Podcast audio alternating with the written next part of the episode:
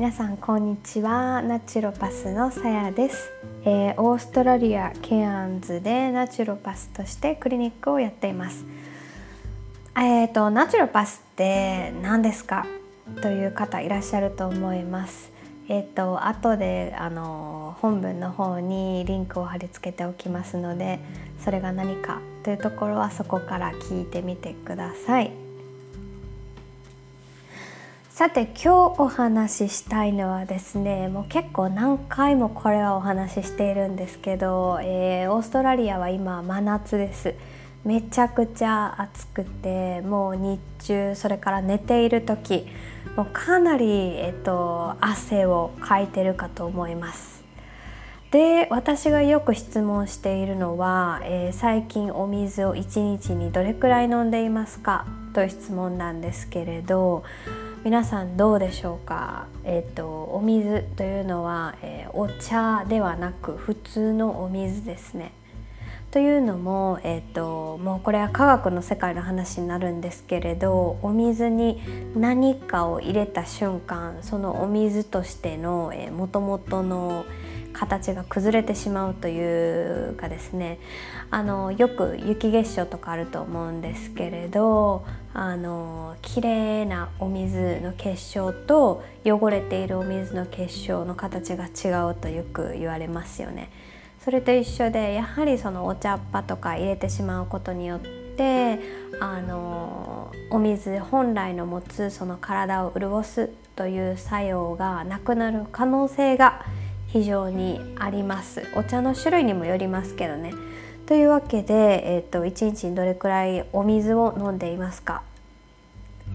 えっと、現在はですねだいたい私が言っているのは大人の女性の方。1日2リットル以上。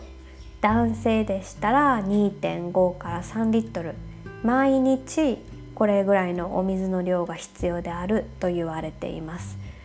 というのも、えーと、もちろんね私たち毎日トイレにも行きますしそれよりもやはりめちゃくちゃ汗をかいているのでその分しっかりと補給をしてあげないと体があの機能しなくなってしまうわけですね。ですので、まあ、あの夏場はいわゆる脱水症状と言われるような症状が起こってくるんですけれどそもそも私たちの体の何パーセントがお水でできているかご存知でしょうか？え実はですね、えー、体のなんと60%はお水でできています。そしてさらに脳みそだけで言うと脳内の75%から80%はなんとお水なんですね。なのでお水をしっかり飲まないと、えー、頭痛になったりぼーっとしたりしんどいだったりこういった症状が出てくるんですね。でその他にもやっぱり便秘になったり低血圧になったり、えーとあとは筋肉とか関節が痛くなったりそれから風邪がひきやすい夏風邪をよくひく。こういったところは実は、えー、お水が足りてないんじゃないかっていうところにもつながってきています。えー、それとですねあと汗をよくかく。そしてまあ夏場ならもう文句なしで必ず気をつけてほしいことがあってそれは電解質をちゃんと補給していますか？ということなんですけれど電解質というのは、えー、ミネラル分のことを指していますなので、えー、マグネシウムカリウム塩分カルシウムそういった、えー、ミネラル分ですね実は、えーと、汗汗って結構しょっぱいあの感じがあると思うんですけれどこのミネラル分たちが、えー、汗とともにね出てってしまってるんですよね。なので、えーと、補給しないとこれまたミネラル不足になってしまってさっきのような、えー、症状に現れることがあります。ですので、えーと特に汗をかく夏場それから、まあえーと、職業とかスポーツをよくする方そういった方もえ電解質に気をつける必要がプラスアルファでありますね。えー、というわけでそしたら実際にどうしたらいいのか毎日の生活で何を気をつけていかないといけないのかっていうのを、えっと、私から目線であの紹介したいと思います。えー、はい、まず一つはですねしっかりと水分を取りましょうということですね。えーと、このしっかりと水分を取るっていうこの1つ目のヒントの中には、えーと、もう一つ実はあのお伝えしたいことがあるんですけどそれは自分が1日にどれくらい水分を取っているか把握してくださいということなんですね。あのよくコンサルテーションであの必ずこの水分については聞くことなんですけれどほとんどの方が実は答えられない。1リあの毎日どれくらい飲んでいますか？と聞いた時に、えー、リットル数で答えることができない方が多いんですね。なので、えーと、やはりそのじゃあしっかりと今日から2リットル取るぞと思った場合まずは、えーとそれが測れるようなものを用意するところから始めることが一番のヒントじゃないかと思います。私はですね実際に、えっと、家でも外でも、えー、500ml のあのサーモスのボトルがあるんですけれどこれを常にあの使っています。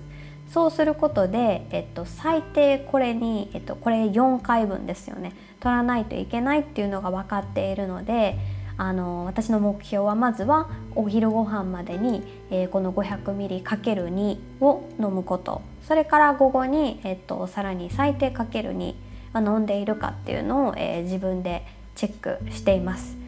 あのまあね、いろんなお仕事の方がいらっしゃったり、まあ、いろんなライフスタイルがあるのでそのサイズっていうのはあのそれぞれでいいと思うんですけれど特にその外出される際とかお仕事行かれる際十分な量を持っていける量の、えー、ボトルを選んでほしいですね。なので最低500751リットルこの辺りのサイズがいいのではないでしょうか。というわけで、えー、1番目の、えー、ヒントはしっかりと水分を取るそして、えーと、自分が取っている水分量が分かるような目安になるようなボトルを使うということですね。はいそしたら、えーと、しっかりとあの水分を取れる癖がついたとなったら次はですねさっき言ってた、えー、電解質についてももうちょっと,、えーと、ケアしていかないといけないということになるんですけれど、えー、電解質の多い食べ物をしっかりと食べていますかということですね。特に夏場、えー、スポーツしている時、え、電解質補給していますか。え、豊富な食べ物の例で言うとセロリきゅうりスイカあと、まあ、レモンだったりオレンジだったりそういった柑橘系の果物ですよね。こういったものは電解質が多く含まれています。なのでそのまま食べてもいいですし例えばさっき言ってたボトルに、えー、レモンとかをスライスしてですね、えーと、ポトンとお水の中に入れて、えーとそれを飲む。そうすると,、えーと、ビタミン類水溶性のものが多くありますので水の中に溶け込んで水と一緒に電解質も、えー、取ることができます。これよく聞かれるんですけれど、えー、どれくらい入れたらいいんですか、えーと、12スライスでいいですかね？って言われるんですけど、えーと、これしっかりと電解質を取りたければ、えー、500ミリそうですね500ミリリットルの水に対してレモン半分分ぐらいはしっかりと入れてほしいです。そして、えっと、特にケアンズにお住まいだったら、えー、ココナッツウォーターといったものも手に入りやすいですよね、えー、味が大丈夫な方はココナッツウォーターもかなりあのおすすめです。というわけで、えー、電解質が豊富に含まれているものを日頃から毎日としっかりと食べていますか？ということが2つ目のヒントになります。えー、3つ目ですね3つ目は、えー、これは逆にしてはいけないというかまあできたらしない方が避けた方がいいですよという、えー、3つ目のヒントなんですけれどまずは、えーと、塩分の多い食事を避けるということですね。これさっきあのあれ？塩分は電解質じゃないんですか？じゃあ取った方がいいんじゃないですか？っていう質問があったんですけれど、えー、塩分というにも種類がいろいろありますね。あの私が言っているのは、えー、加工食品だったりプロセスフードだったりそういったものに含まれる、えー、不健康な塩こういうのを、えー、避けてほしいということなんですね。というのもやはり、えーと、塩辛く塩辛いものを、えー、体に入れると体は、えーと、それを排除しようとするんですね。なので放尿作用があるために利尿作用ですかね利用利尿作用があるために余計にね、えー、の体が乾いてしまうんですね。なので、えー、塩分の多いプロセスフードだったり加工食品そういったものは避けたいところです。逆に、えっと、じゃあいい塩って何なんだいい塩分は何なんだ、えー、と聞かれることもあります。おすすめは、えー、やっぱりヒマラヤンピンクソルトと言われるものですね。あの本物の塩ですね。あの特にオーストラリアお住まいの方、えー、上の蓋のところが赤色の、えー、テーブルソルトとかいろいろあると思うんですけれどあれはですねあのうんおすすめできないですね。というのが正直なところです。リアルなお塩はすごく体にいいです。が残念ながらリアルなお塩、えー、だんだん手に入りにくくなってきています。そこら辺はね見極める力を一人一人がつけていかないといけない時代じゃないかなと思います。それから、えっと、もう一つ避けたいところ。ですねこれは、えー、っとよくねスポーツドリンクとか日本のものもありますしこっちの、えー、ね、ものもいろいろいろんなすごい色で売っているものがあるかと思うんですけれど、えー、電解質確かに入っているんですね。ところが、えーと、ああいったものはかなり、えー、シュガー砂糖もめちゃくちゃ入っているんですね。なので電解質を補充しているにもかかわらず、えー、砂糖私のことをよく知ってる方はよく言っているの知ってると思うんですけど砂糖っていうのは体を逆に炎症させてしまう恐れがあるんですね。なので電解質を補給するために取ってるにもかかわらず実はめちゃくちゃ砂糖を取ってしまっているあのそういったことが起こりうるのが、えー、このいわゆるスポーツドリンクだとかいったところです。なのでこれもまたねしっかりとパッケージを見てください。えー、シュガーとかあと炭水化物カーボハイドレートとか言われるところですね何グラム入っているのかしっかり見てください。これね 10g 以下だったらまあまあまあまあと思うんですけれどでもテーブルシュガーありますよね。スティックシュガー。あれ1本で 3g ですからね。その辺をよく考えるとあれあれと思うような事実に直面するかと思います。